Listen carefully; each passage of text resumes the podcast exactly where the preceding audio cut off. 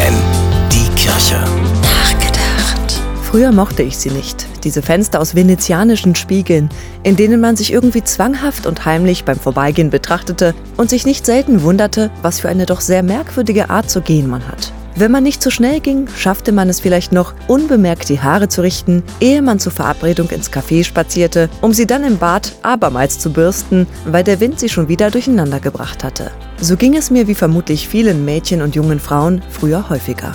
Seit der Geburt meiner Kinder betrachte ich mich nicht mehr so oft in Spiegeln. Nicht, weil ich dazu nicht genügend Zeit hätte, das vielleicht auch, aber es ist mir mittlerweile einfach egal, ob mein Bauch straff ist oder nicht, wie ich gehe oder ob die Kombination aus Regen und Haarspray bewirken wird, dass ich gleich wie ein nasser Hund beim Termin erscheine.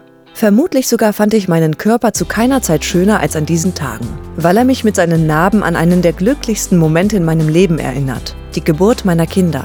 Und nicht nur für das, für so vieles, was unser Körper Tag für Tag meistert, können wir dankbar sein.